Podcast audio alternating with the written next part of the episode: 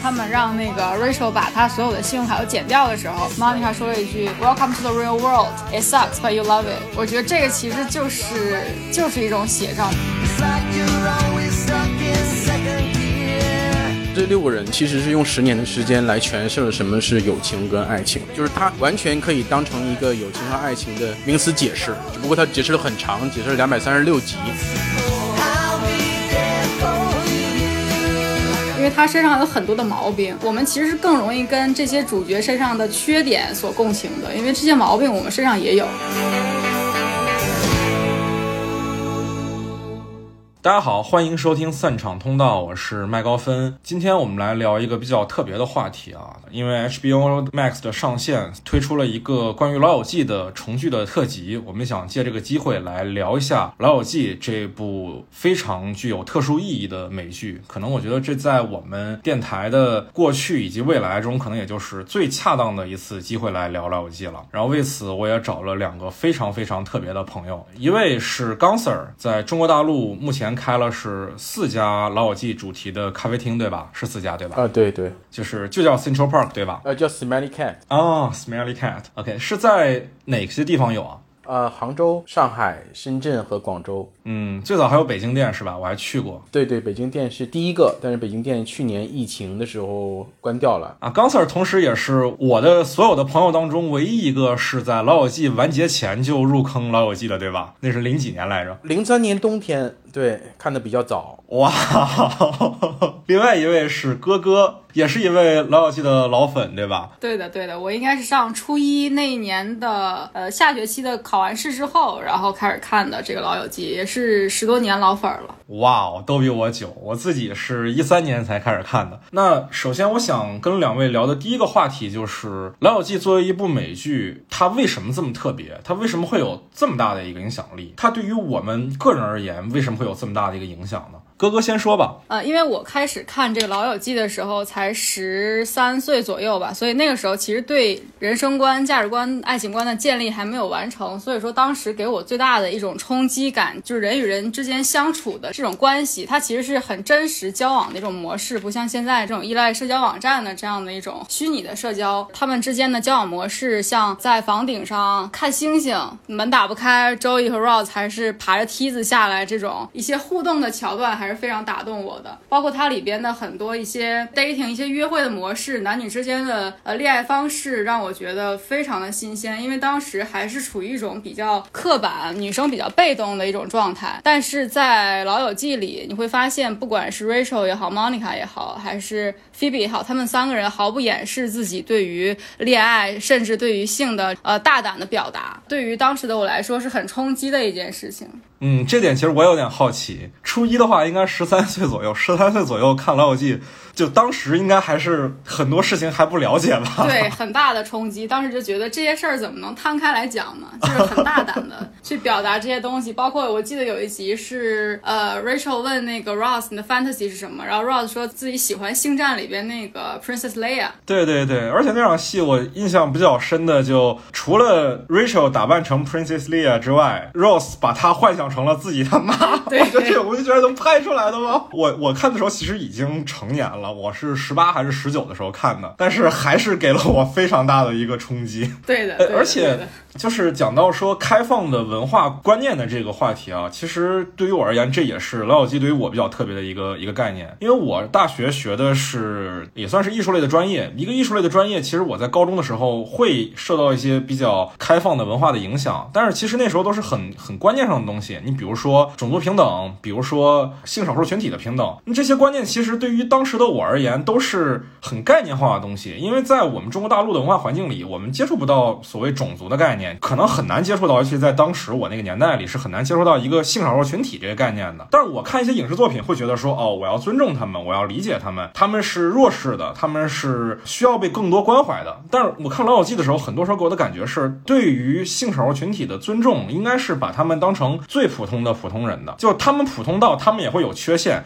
他们也会伤害其他人，但是。正因为如此，他们才跟我们如此的一样。因为我前两天为了做节目，又这一个星期啊，把《老友记》十季重新看了一遍。对，没错，我完成了，我做到了这件事情。一个星期什么都不干，把《老友记》重新看了一遍。但是这次看很多情节其实是 refresh 之后，当年很多模糊的地方，现在印象特别深。你比如说像 Phoebe 的那个一开始那个老公，就是练花样滑冰那个 gay，后来又直回去了嘛。他那个关系里就是在讲说，很多时候我们对于少数群体一个刻板印象嘛，但他在里面设置了一个巧妙的情境，来把同性恋跟异性恋的关系对调了。里面那个花样滑冰的那个选手，因为他自己感觉到自己可能是个直男，而担心自己受到歧视，而不敢反向出柜，不敢跟自己的家里人说我直回去了，就是很微妙的去解构了这件事情，他又不显得特别刻意，不显得特别尴尬。哎，我觉得这是这是很妙的，是真的让我去我当年一个一个很涉世未深的，不太接触性少数群体或者说种族这些观念的一个中国大陆的小孩儿，去理解到说哦，他们跟我们一样，也是普通人，而且不仅仅是一个观念上的普通人，是真正意识到了说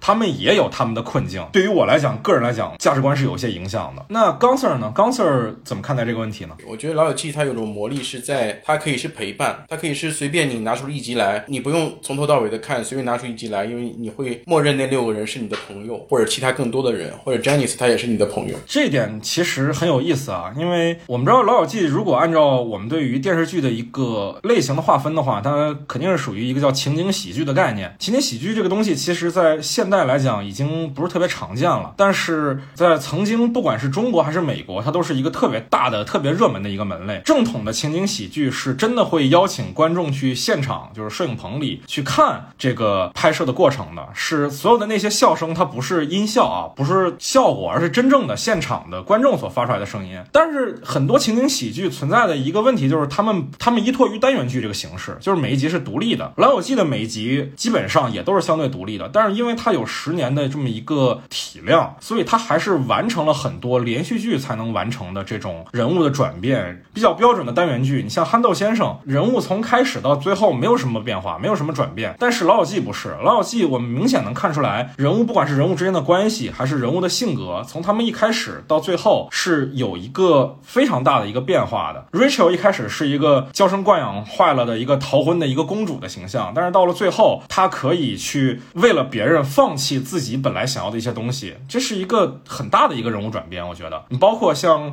Chandler 一开始非常的害怕责任，非常的大男孩儿，但是到了最后，他也选择了主动承担责任，主动跟 Monica 组建一个家庭。这是其实很多时候不是单元剧能完成的，是一个连续剧才能完成的。但是《老友记》既在单元剧的一个既定的形式里，同时又因为它的体量足够大，它又完成了连续剧才能完成的一些功能。我觉得这个还是挺了不起的。当然，这个了不起的原因，也很大程度上也是因为它受欢迎，它才有实际的体量。如果它不受欢迎的话，可能两三集就被砍掉了。对，这也是一个相辅相成的一个原因吧。我觉得它那个年代也是一个情景喜剧的黄金年代，然后同时又赶上了说比较有想法的主创团队，包括三位编剧兼导演以及六位演员的一个，就是很完美的一个配合。就是如果有一个环节不一样了，可能也就最后结果就不会是现在这样了。我这两天除了看了重聚和把这实际的内容重新看以外，我也看了一些纪录片，里面提到了有一个我印象非常深的一个细节啊。其实 Rose 跟 Emily 的婚礼一开始的时候，编剧是不知道怎么收尾的。之所以能想到让 Rose 念错名字这样一个绝妙的点子，其实真的是 David Schwimmer 自己在拍摄现场的时候后的一次 NG，他把 Emily 的名字说成了 Rachel。编剧刚刚好就觉得哦，这个点子太妙了。就是其实那时候是一场打车的戏，然后他把那场打车的戏里的这个口误给替换到了婚礼的现场啊。这个梗其实我觉得就非常的巧妙，这在老友记的实际里可能都是最最最让人印象深刻的情节之一了。对的，对的，对的。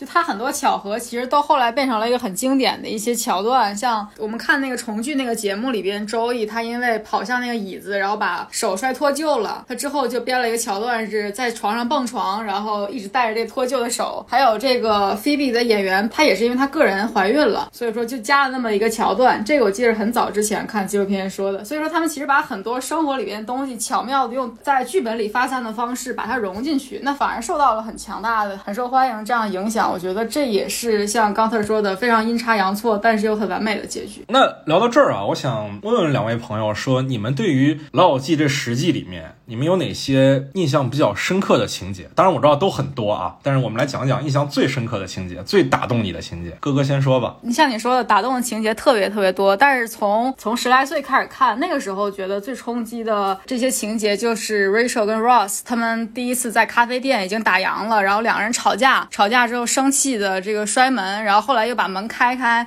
中间还有一个小还有一个有趣的这个小乌龙，门打不开，然后又提醒他从建立梗，然后又破这梗，然后这个梗又回去接吻那段让我觉得是印象非常深刻的，包括呃 Ross 给 Rachel 准备了这个很浪漫的在博物馆的这个星空，里边也有很多一些乌龙的笑料，但是你整体还是觉得很温情、很冲击的。包括之后我记得是第九季第十季，呃 Rachel 跟 Joey 有了这么一段有这么一段感情，他们两个互相心生爱慕，但是后来发现就是没有办法进行最后一步，这个可能也是跟粉丝的一些反应呃有关，但是他们怎么去解决这个他们之间的这些爱，但是又怎么回到他们的友情，就是后来周瑜说了一句话，呃说为什么 Monica 和 Chandler 可以成，那我们不能成？周瑜说的是可能因为他们没有我们这么是好朋友吧，他们友情没有我们这么好吧？我觉得这一句话我就瞬间释然了。然后还有一个桥段，我记得有一年圣诞节，然后周易去这个找了一份兼职的工作，挑圣诞树，然后菲比看到了不被选择的这个老树要被放到这个碎木机里边销毁，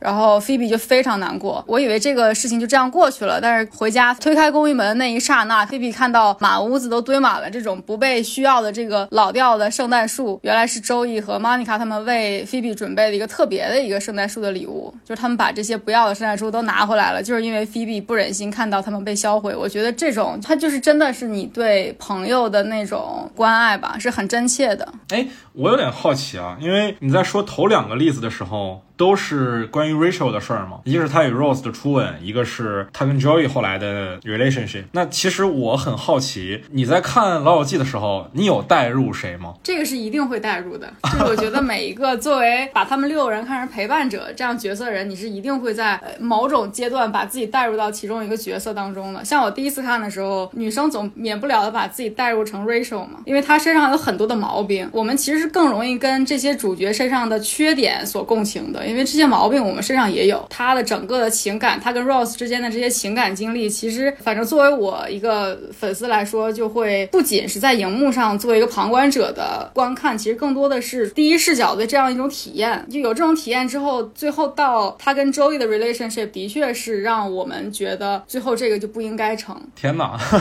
那高 Sir 呢？呃，我我我没有什么代入，对，哦，真的吗？对，没有没有没有，完全是完全是看朋友。看的时候，我始终觉得我不是某一个人才好，我想我要是有这堆朋友多好，所以我始终把他们当成朋友去看，所以就没有什么代入。呃，有些时候会会觉得，哎，这个人有点像我某个朋友，但是说把我带入剧情里面，可能唯一共情的是刚 Sir 吗？因为都是 都是咖啡 咖啡馆会做咖啡，对对对，但是其他的没有，就是感觉是他们的友谊和他们的爱情，确实是你想你理想中那个样子。如果身边有这堆朋友像电视剧里这样子的，那就最好了。然后如果能有一张咖啡馆就最好了。如果能跟朋友住在一起就最好了。对，就就是这样。可能是看完之后你心生向往。所以这是你办这个 Central Park 也叫 Smelly Cat 这个咖啡厅的主要的原因是吗？呃，对的，对的，很像小时候，比如说我们特别喜欢看看《西游记》啊，然后你突然一年觉得，哎呀，这个《西游记》的这个金箍棒我要拿到多好，是吧？其实就是这样。因为我们最开始的时候，我在北京的第一个店做好了以后，我的名片后面就写着，就是说我找不到一处很像 Central Park 的地方，于是我自己做了一个。对，这也是我的心声，就是我找不到这么一个地方。如果我找到的话，可能我会是这个店的常客。那么没有嘛，那我就自己做一个。但是我也没有指望说有很多人跟我想法相同。但是让我感到特别惊喜的是，很多人这也是他们的梦。就是他们也想人在剧中，然后有这么多这么多跟《老友记》里面差不多一样的朋友。哇哦，其实刚 Sir 应该是我们台到现在年纪最大的嘉宾了，但是他可能是我们所有的嘉宾里最坚持自己的理想的人之一，特别特别的，我觉得这个事情很天真。其实，我觉得我自己未必能做到，就是因为喜欢一个事情，然后就要把它特别具象的变成现实，要活在这样的环境里。哇，确实很理想化。对，所以所以我很幸运吧，就是因为很多人跟我的梦想是相同的，就是我很幸运，我有时间，因为那段时间我也刚从呃呃，就是在国外待了四年，在我读书时候他也陪着我，所以跟他有一份独特的感情吧。然然后回来以后，也就会觉得，如果有这么个地方，然后哪怕他没什么客人，然后哪怕我自己在里面待着，呃，也算完成了我个心愿，就是我有时间和一点资本去把它实现。所以当客人跟我跟我聊起来说，哎呀，我也有这个梦想的时候，我没有幸灾乐祸说，你看我把它先做出来吧，不是，我觉得我我特幸运，就是你看我有时间和精力把你们的把你们的梦想，我说那你们就不用做了，对吧？我我你们梦放这儿，我帮你们存着。哇哦，在我在北京阶段那那阶段是是特别特别纯粹的一个一个梦境，就是真的是每个人来了就大呼小叫的惊喜，各种呃拍照啊，各种聊老友记啊，然后一屋子人有时候一下子成为朋友了。你知道北京有这个氛围，本身那个呃 Central Park 也不大，每个人坐的距离也不是很远，所以一下子一屋子人就成为朋友，然后互加什么什么联系方式，然后他们就后面再到我店里来。天呐！啊，那我们还是说回来啊，就是刚才还是要聊一聊你对剧里印象最深的几个情节。就像我刚刚说，我说这六个人其实是用十年的时间来诠释了什么是友情跟爱情，就是他完全可以当成一个友情和爱情的名词解释，只不过他解释了很长，解释了两百三十六集。就是每个人问我说你最喜欢哪个桥段，其实每一集都有一桥段我非常非常喜欢。尤其打动我的是那个 Ross 送给菲菲自行车这个故事，我觉得挺感挺感动的。我在微博里也说过，我说其实如果一个朋友无意间流露出来的一个童年时候的遗憾啊，然后被你身边的朋友记住，然后他想方设法的把这个遗憾给弥补过来，这个是特别珍贵的。这是友谊，就是你的遗憾我记着，然后有一天我能帮你弥补过来，这比爱情还还还美的，对吧？嗯，也也是爱吧，只是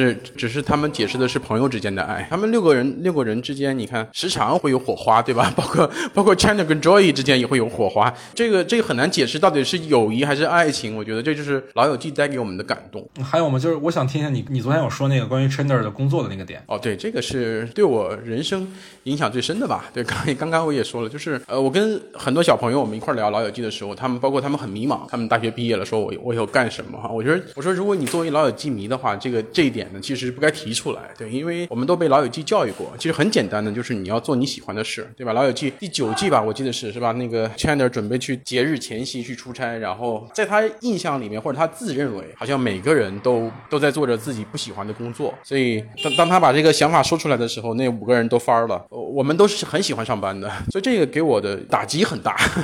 很触动。就是我觉得人啊应该做一件自己喜欢的事情，而且我跟小朋友们也讲，刚才能不能稍微换一个稍微稍微安静一点点的地方？因为我感觉这个噪音稍微有点大。我已经找不到了，因为我不能在店里待着，店里有客人，对我只能在楼道里待着。对对，因为我们本来是不营业的今天，然后把店门关了，但是那客人显然是从远道来的，所以这段你也可以录出去哈，就有有助于我们店面宣传。对，就你来了以后嘛，就是我觉得很多客人是这样子，就是从远道来的，应该还是租的车来的。对，你想，呃，如果我们关到说我们今天不营业，不好意思有事情，那伤了别人的心不要紧，不能伤老友记迷的心，这是我的心声，这样的，所以 不好意思。哎，对，关于 Chandler 的工作这件事情，当然这个已经是一个梗了，在重聚里也有提到，就是确实没有人知道 Chandler 的本职工作到底是什么。但老友记里面他有六个主角，五个人一开始都是在做，呃，不是一开始吧，就是在故事的大部分的时候都是在做自己喜欢的工作。Rachel 喜欢时尚，他要在时尚业工作；然后 Joey 喜欢演戏，他又在当一个演员；Monica 喜欢做菜，他就是厨师；Rose 喜欢恐龙，他就是古生物学家；Phoebe 喜欢唱歌，她就是一个在咖啡店里唱歌的歌手。只有 Chandler 他是在做自己不喜欢的工作，而且他也知道自己在做自己不喜欢的工作。但是这点我不知道是中美的文化差异还是什么，好像我们的年轻人大部分的时候都是在做自己不喜欢的工作，而且大部分的时候好像都不太有所谓这件事情，好像他们就觉得工作就应该是痛苦的，用这样的痛苦来换取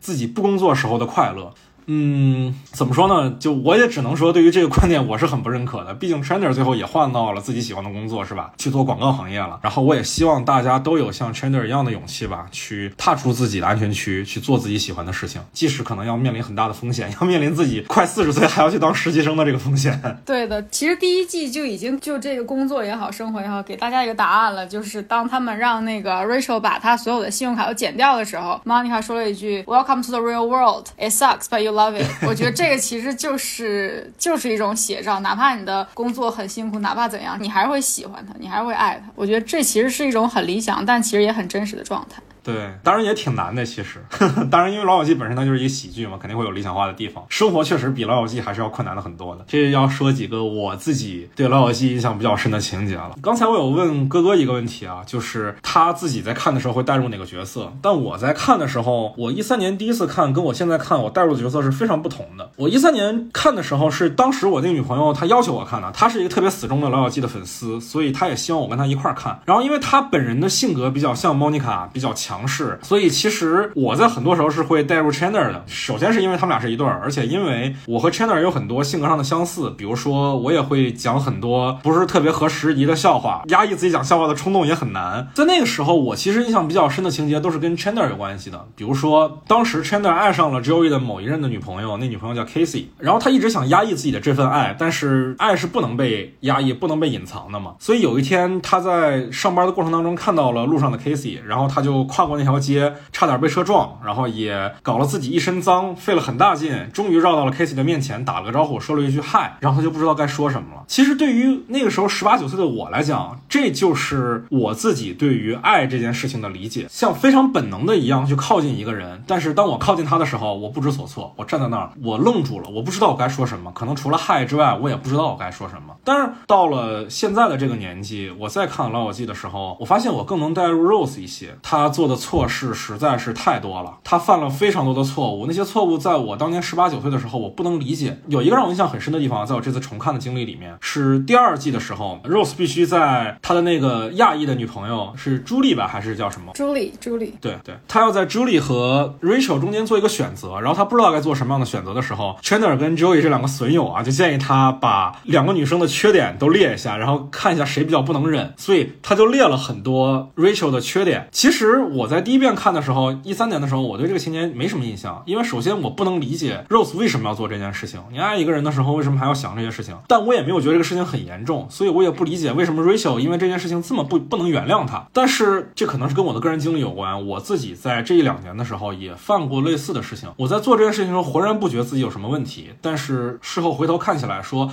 自己曾经 judge 过自己非常亲密的朋友的时候，就是会非常的自责，非常的痛苦。所以我在看的时候就特别能带入 Rose 的那种，他很多时候都不愿意去做选择，因为他怯懦。比如说后半段的他跟 Rachel 的关系当中，其实他在跟 Rachel 分手之后，每一任女朋友的相处，他都忘不了 Rachel，但是他就是做不了这个决定。他既没法让 Rachel 从他的心里彻底的搬走，也没办法去鼓起勇气去跟 Rachel 在一起，非要磨叽到第十季的最后一集才赶到机场去跟 Rachel 吐露自己的心。生那其实我很多时候也在做这样的事情，就是得过且过，不去做自己最该做的选择。我在当年看的时候，我意识不到这些事情。当年很多时候我的精力花在去关注 Chandler 跟 Monica 身上，但是现在回忆起来，呃，自己这一两年的经历有很多其实能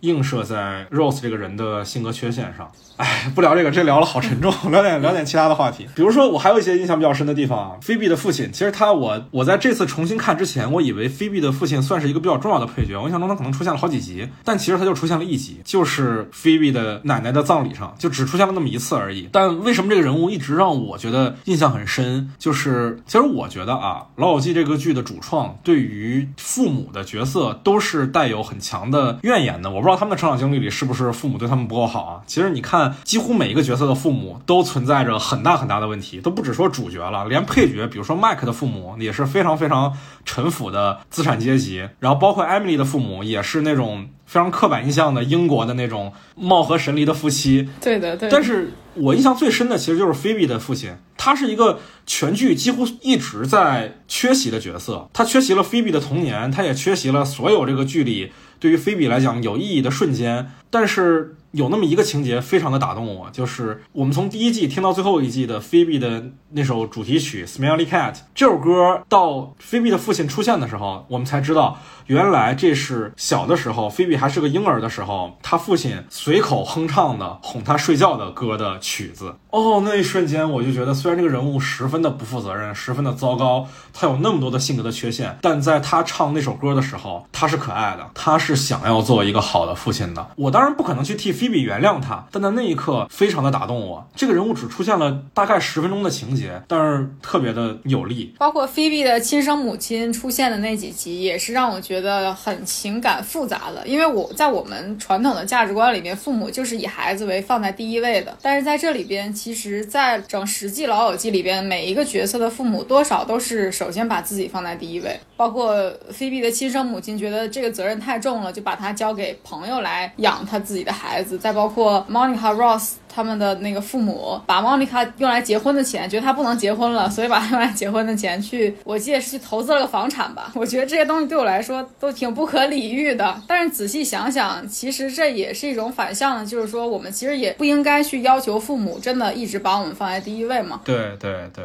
如果我们把他们当成父母来讲的话，我觉得他们的似乎每一个决定都不可理喻。你包括 Chandler 的父母是吧？他爸直接变成了一个变性人，但是其实。如果你把他们当成自己独立的个体来讲的话，他们的每一个决定似乎又都有他们自己的真实的原因。Chandler 他爸他自己内心的认同就是一个女人嘛，他就认为自己是个女人，然后到自己有了孩子之后才发现，那如果 Chandler 他爸是一个剧的主要的角色的话，我们观众难道不会希望他去追寻自己的内心吗？难道我们希望他被世俗、被已经形成的这个社会的契约给约定在他的并不属于他的这个社会角色身份上吗？我觉得也不是，我们也是希望他去追寻自己的。但是当他们作为主角的父母的时候，我们首先就看到的就是主角们的成长环境的缺失。对的。哦，还有一个情节，其实这事儿其实可能跟我个人经历有关，因为我在一三年刚开始谈恋爱的时候，我那时候的女朋友跟我说过一个情节，是她自己印象比较深刻的，是关于 Rose 和 Monica 的外婆去世，应该是第一季吧，很早的那一集。我前女友她跟我提过一个细节，就是 Rose 在外婆家发现了非常多代糖的糖包，因为外婆她有糖尿病嘛，所以她不能吃糖，所以她每次去咖啡厅的时候，她都会从咖啡厅里蹭代糖的糖包，然后大家都觉得这是一个很可笑的行为，但是当 Rose 真的在外婆的柜子里发现那些糖包，那些糖包像雪一样掉下来的时候，其实那是一个很活的一个细节。虽然这个外婆她一共也就出现了几分钟，也就一句台词，还是一句半死不活的台词，但是在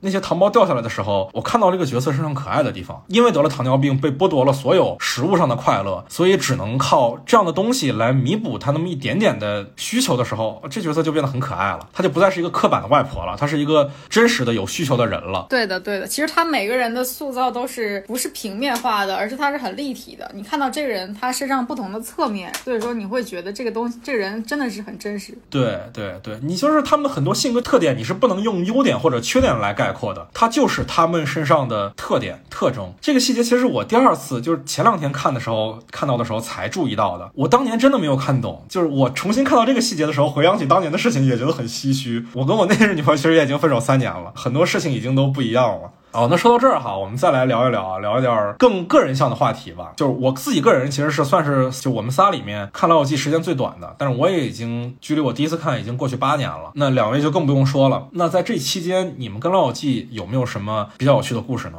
对，其实像刚刚你说的，随着你年龄的增长，你反过来再去看第二遍、第三遍，甚至第十遍的时候，可能你会带入的感情是不一样的。像我从上大学开始，我更带入角色更多的是 Monica 这个角色。他身上的一些，不管是一些很强硬的东西，还是一些很死板但是很很纠结的一些东西，也也是能找到一些共情。我觉得，因为我我看这个《老友记》时间真的非常早，就是从初中开始看到高中，再到大学。其实我很早很早的就把前几季都看了很多遍，但是我只有唯独第十季的最后两集，我到现在都还没有看，就是因为我觉得他们对我的陪伴的意义太重要了。我宁可翻来覆去的看第一季到第五季看十遍，我也不愿意。去看最后一集他们的结局，因为我觉得我到现在我还是不是非常能接受他们要散场的这样的一种一种情节。我觉得他们就应该放在一个乌托邦的理想国里，就是他们就是应该不散场的朋友。所以说我当时我想的是，如果以后遇到了一个真爱的人，我要跟他一起看完最后一集。但是直到现在我也没有看，而且我 我记得最早最早看《老友记》这个是，我记得那个时候初一下学期的期末考试考完，然后我妈当时跟我说的是，如果你考得好，我就奖励你，奖励你去那个新新华书店随随便买什么都可以。然后我当时在新华书店挑了这个十季《老友记》的当时的光碟，应该也是盗版光碟，我记得还花了三四百块，当时也挺多了。买这光碟回家用那种很简陋的光碟机，就是一个小屏幕，估计也就十寸不到的这么一个小 CD 机，而且还没有字幕。所以说我第一遍看的时候，我其实很多梗，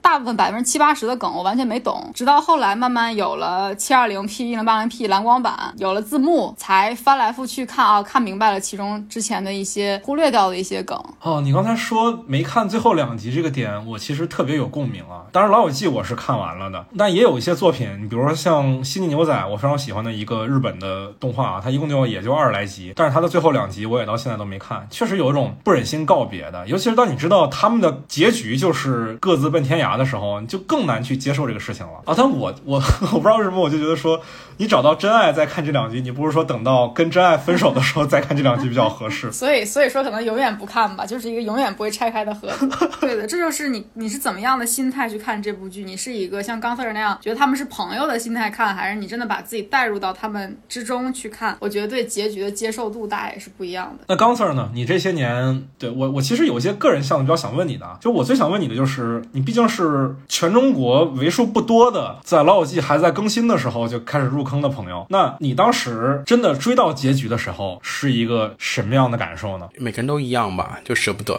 其实你你已经知道那是结局了，然后可能是你从第十季开始看的时候，就每一集往后推的时候，感受差不多都一样，就跟朋友说再见了嘛。好在你看完以后，你马上就可以看《老友记》十一了，是吧？就是你再重新再看一遍《老友记》第十一季，我们讲第十二季、第十三季，你反复看就好了。哎，第十一季、第十二季、第十三季指的是什么呀？指的是重看嘛，是重看一遍、两遍、三遍的那个 二刷是吗对对对对对，是的，嗯。其实《老友记》对我看《老友记》还跟别人不太一样啊，就是我还真没有说从头到尾就这么这么刷，也都是说我刷完第一遍了，然后吃饭的时候啊，或者是哪怕做家务的时候、跑步的时候听声音啊，也都是随便拿出几集来看。但是现在因为我店里面一直在不停的播放嘛，肯定也是看的很全了，但是。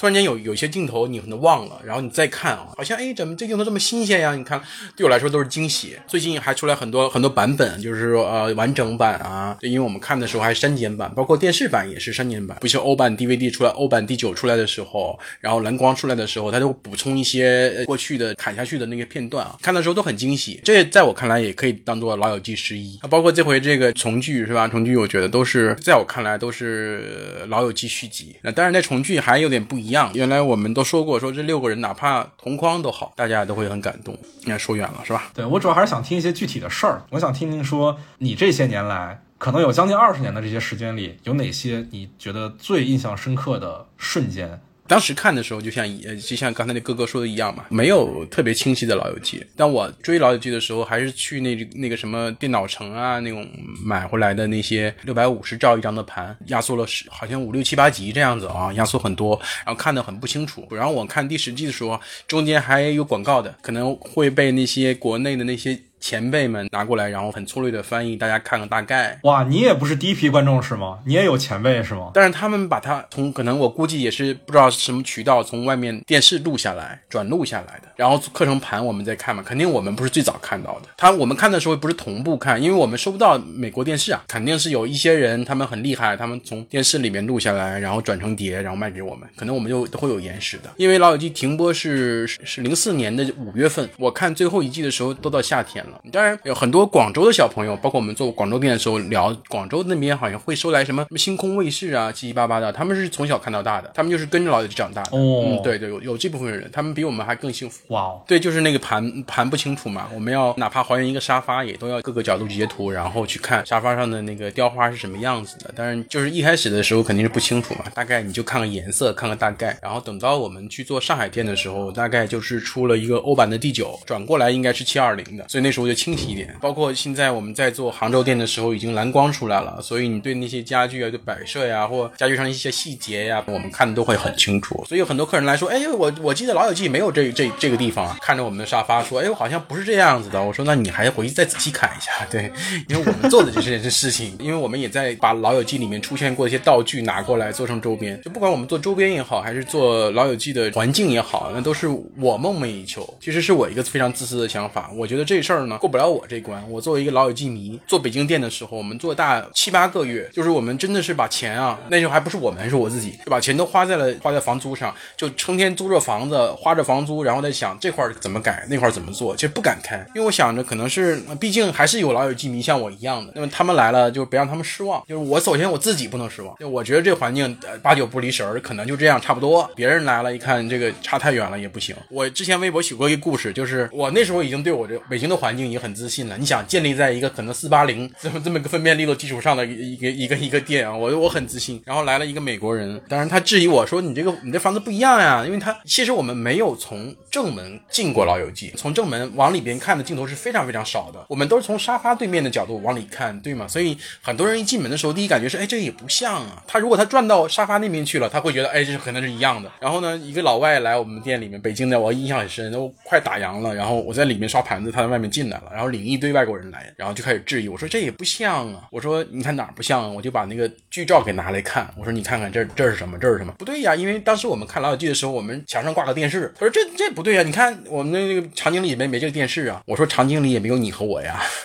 对吧？就是这样。那个时候自己觉得那个作品已经是很完整了，很完美了。然后，随着说是更高清啊，什么蓝光版出来以后，也会把很多细节再抠得清楚。对，这对我来说是个手工作业。哎，我我有印象比较深的几个细节啊，一个是我之前有在你微博上看到说，好像是某一年的万圣节吧，组织了这个在 Central Park 里去看《闪灵》。为什么看《闪灵》？是因为当时这是 Joey 借给 Rachel 的书，对吧？我记得是，呃，是 Joey 那本书，对他藏在冰箱里不敢看了。对对对，因为我们是想活在剧中，很多我们用的东西、看的书，包括早年我们在北京的时候，也会收集很多他们其实是对他们来说可能是广告植入，包括什么巧克力也好啊，书也好啊，或者是什么那个其实都是植物。我们其实把这些东西全部能搜到的，我们都搜到。他们提到过的吃喝玩乐的东西，他们看过的电影，他们看过的书，我们全部都收收罗来，然后展示在北京店的那个有两个那个橱窗架，让大家真的会被《老友记》全方位无死角的环抱。这也是我们做《老友记》Central Park 的一个原因，就是我特别希望，就是这个里面的所有人，每一个人都是对《老友记》特熟，然后大家知道该怎么相处。我们来这儿了，我们就是想活在剧里，不是我人活在剧里，是我精神世界里的东西。那么哪怕就是只只有十分钟，哪怕我只有喝咖啡的这一个功夫，我是剧里的人，我可以真心对你。然后出门以后说，干脆下次见。你出门以后那是你的江湖，我不管。但是在我这儿，我希望大家能够变成《老友记》里边的某一个群演。所以这是我们做 Central Park 做《老友记迷俱乐部》的这么一个一个内核吧。这事儿也蛮有意思啊，因为我之前犹豫要不要做《老友记》这期节目的时候，我是有在朋友圈发一下，问我的朋友圈里有多少个《老友记》的粉丝。然后那条朋友圈可能是我这两年来点赞数最高的一条朋友圈啊。然后我就跟里面的朋友聊，其中就有隔壁台文化有限的主播杨大一老师聊到刚 Sir 的这个 Central Park 的时候，他说他也去过，就东直门附近那家店。他说他印象比较深的一个细节就是，你真的会把 Baywatch 的录像带就摆在店里，包括其实我印象中好像是 Central Park 是真的有这个给嘉宾唱歌的地方，然后每天唱歌的人统一叫 Phoebe，对吧？啊，对的，对的。我们的那个 waitress 统统一叫 Rachel，然后我们的 waiter 统一叫 Joey，那都是兼职嘛。我们最早的时候在北京做的时候，因为只有他们两个人在 Central Park 做工作过，嗯，六个人里面，所以对这两个。然后我们在北京最开始还跟大家玩游戏，就是我们有一个 Looking for Rachel 的活动，就是我不需要你去很懂咖啡，我也不需要你很懂 waitress 的什么 service，这样不需要你有来了，我也不培训你啊。然后你来了就直接上岗，直接给客人端咖啡。然后你知道在别的店里端咖啡端错了，会有些不愉快发生，是吧？可是在我们店里面，大家都哄堂大笑。对，是不是你们来我店里面也也也被也被端错过，是吧？对对，因为我去过上海的这个 Central Park，然后我记得第一次去的时候，就是进去了之后尖叫，然后拍照，感觉一下进入到了时光胶囊里。就是你没想到你能在国内，就是当时我记得应该是一几年，反正很早，至少也得有八九年时间了吧。我记得当时还原程度怎么说，整个人还是非常激动的。对，所以回到。刚刚的话题，你说可能我是你找到的年龄相对老的老友记迷啊，我都觉得对我是老老的老友记迷，但是我跟你们九零后啊或者零零后，大家身份是一样的，都是老友记迷。那在经营 Central Park 这十年出头吧，十一年大概，有没有哪些事情是让刚 Sir 印象特别深刻的呢？其实深刻事儿特别多，每天都在发生嘛。你让我想，也很难想到一件特别深刻的，因为我觉得我如果说特别深刻，对那些深刻的事儿是也也不太公平。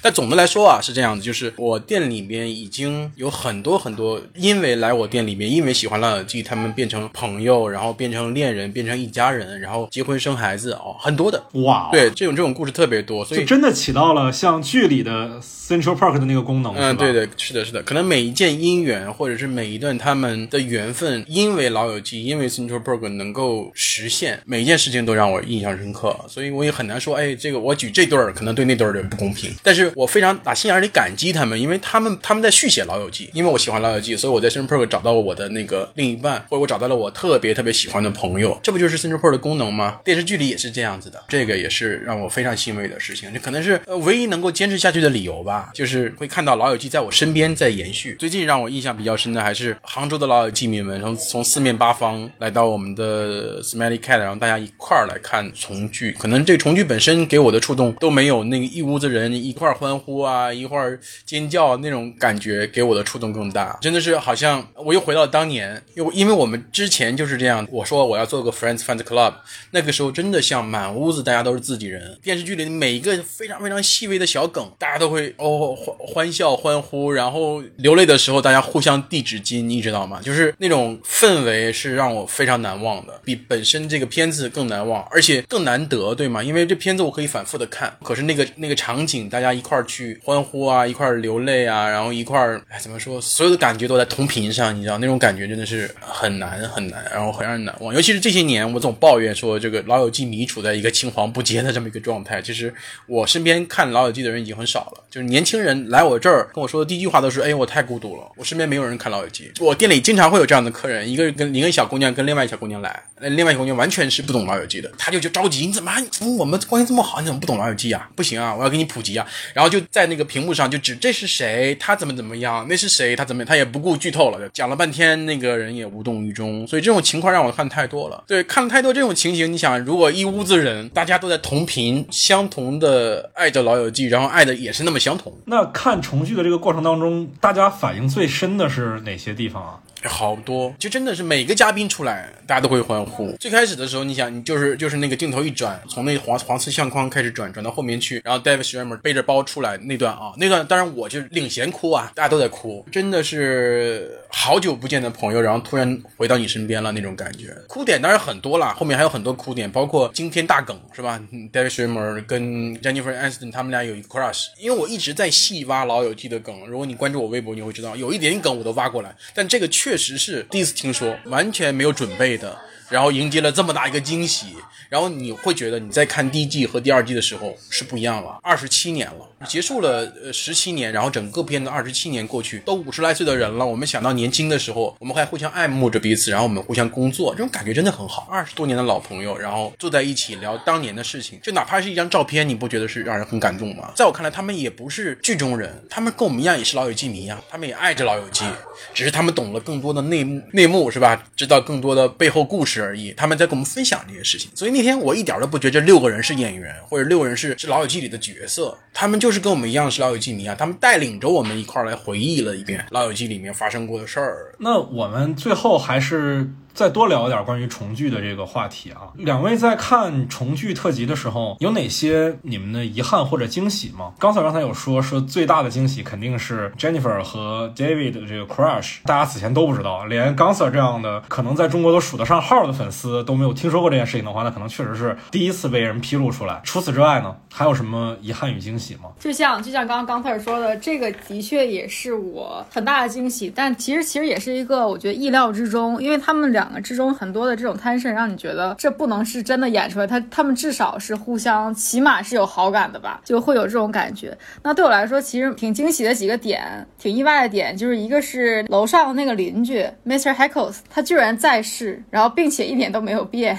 这个还是我挺惊喜的。角色第二季都没了，然后演员居然 这剧完结了十七年之后还在。是的，是的，还有一个就是 Ross 和 Monica 的父母突然出现在观众席的时候，就觉得特别亲切。对，我记得某一个时期，就是最近几年吧，好像听说过他那个父母的演员去世的新闻，然后我一直以为那是真的，然后直到我看到他们两个演员出现在那儿的时候，我才发现，哦，原来我这么多年一直以为他们去世这个新闻是假的。终于辟谣了，那块真的对于我来讲是蛮大的惊喜的。对对对，还有就是我觉得挺挺触动的点是，呃，因为在三个男生中，其实 Chandler 都是他的粉丝应该是最多吧，大家应该最喜欢 Chandler 多一点。那挺让我意外的点是他竟然是跟戏里一样，他这么在意自己的包袱、自己的笑话被听懂，而且有很好的这样的反馈，观众会真的在笑，他很在意这个点。包括我记得有一集是周易他那个飞向那个椅子，然后呃摔了，摔了之后观众就哄笑，哄笑了几次之后，Chandler 在后台忍不住了。我就突然也冲上来，他说就是看观众笑这么开心，他也要出来。我其实对 Chandler 这个角色从剧中到剧外都很大的关注，包括看了他重返十七岁那部电影，还有他还有一个叫《美国鸟类》，好像是就是 Matthew Perry 这个演员对 Matthew Perry 这个演员，他在各种的影视作品中保持的形象，我觉得还是挺统一的。外表看起来是有一点这样这样，但是他其实内心一直是想去更多的融入，想去更多的受到别人喜欢的这样的一种这样那种人物的角色，我觉得触动还挺。大的哦，我发现我我现在在豆瓣上看这个美国鸟类的短评啊，确实也有好多老友记的粉丝过来标记，然后大部分都是说 Chandler 老了，哈哈哈这也是我比较明显的一个感受啊，就是当我在看这个特辑的时候，我的一个感受就是，哇，我这三个女生的这个呃形象管理是真的非常的好，相比而言，三个男男主。Matthew Perry、David Schwimmer 和 Mac LeBlanc，其实他们仨都老了非常的多，对，中年大叔了。对，但是三个女生真的都特别的好，你尤其是 Joey 吧，就是 Matt 整个人就已经，对对，现在形象很爷爷。对，那他包括外媒都说他像个那个爱尔兰大叔，圈粉无数，就因为这个表现他圈粉无数，因为他很平易近人啊，就很插科打诨啊，就跟电视里 Joey 是是不太一样的，他他比 Joey 聪明很多，对，然后又是一个特别会。体贴人的，你看，包括他给给女演员们擦眼泪啊，对吧？包括跟他拥抱的时候都说小名字啊，就说那种他们之间才能懂的那种名字，特别可爱。他已经不是 Joy 那种可爱帅的可爱，是因为被岁月磨平棱角，所有棱角，然后他就可能就无欲无求那种可爱。哎，其实我一开始在听到这个重聚的这个特辑的消息的时候，其实蛮早了吧？我记得是去年 HBO Max 在造势的时候就说要请他们重新过来拍一集。其实我当时以为是可能要拍一下，比如说。就是剧里的故事是讲这六个角色的故事，然后没想到是一个这样一个电视综艺的形式啊，所以一开始我知道这个形式的时候，还是有一点小失望的，因为我以为可能能看到说在这些主创们心里，他们所构想的六个人老了之后会是什么样。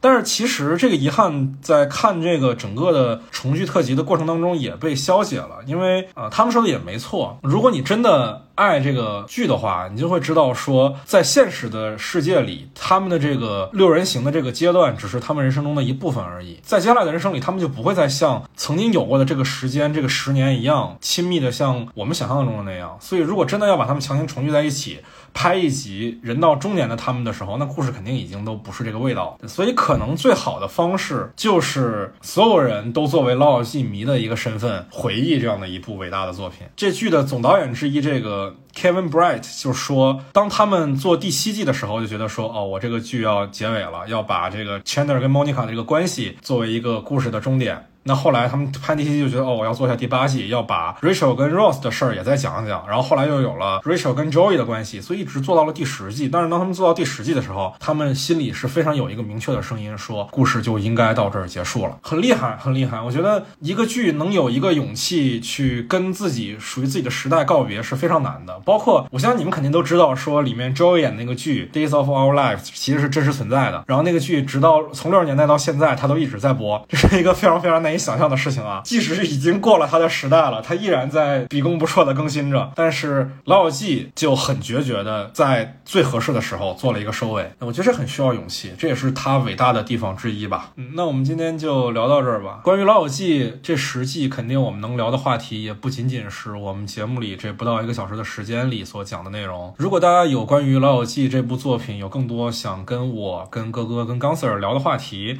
也可以进入我们的听友群，在微信上搜索 After Cine，添加我的个人微信号就可以申请入群了。大家也可以关注我们的官方微博“散场通道 After Cine”。同时，gon sir 的这个 Smelly Cat Central Park 咖啡馆，我还是要打下广告的啊。刚 Sir 非常的羞涩，但我还是要打下广告的。现在是在上海、杭州、广州、深圳都有门店，对吧？啊，对对对。不用特意来，不用特意来，因为每个店的位置都不是很好，所以大家如果如果在附近吃喝玩乐足了，说哎，我听说有个老友记，正好搜到我们了，步行可以来的距离来就可以了，因为天太热，不要特意来，不要特意来。好的，好的，好的，也非常感谢两位朋友今天陪我聊天儿，挺好的，我觉得你们聊的都挺好，我我我也非常非常开心，就是能跟九零后聊聊老友记。呃，像我们这个七零后、八零后的人，大家都在忙着生活、家庭啊，有孩子了呀，上学七七八八的事情。很多烦恼都一下子涌过来了，可能你说我成天要要指着情怀活着就很难了。但是像你们还正年轻，对你们至少生活中，如果你们乐意的话，还会有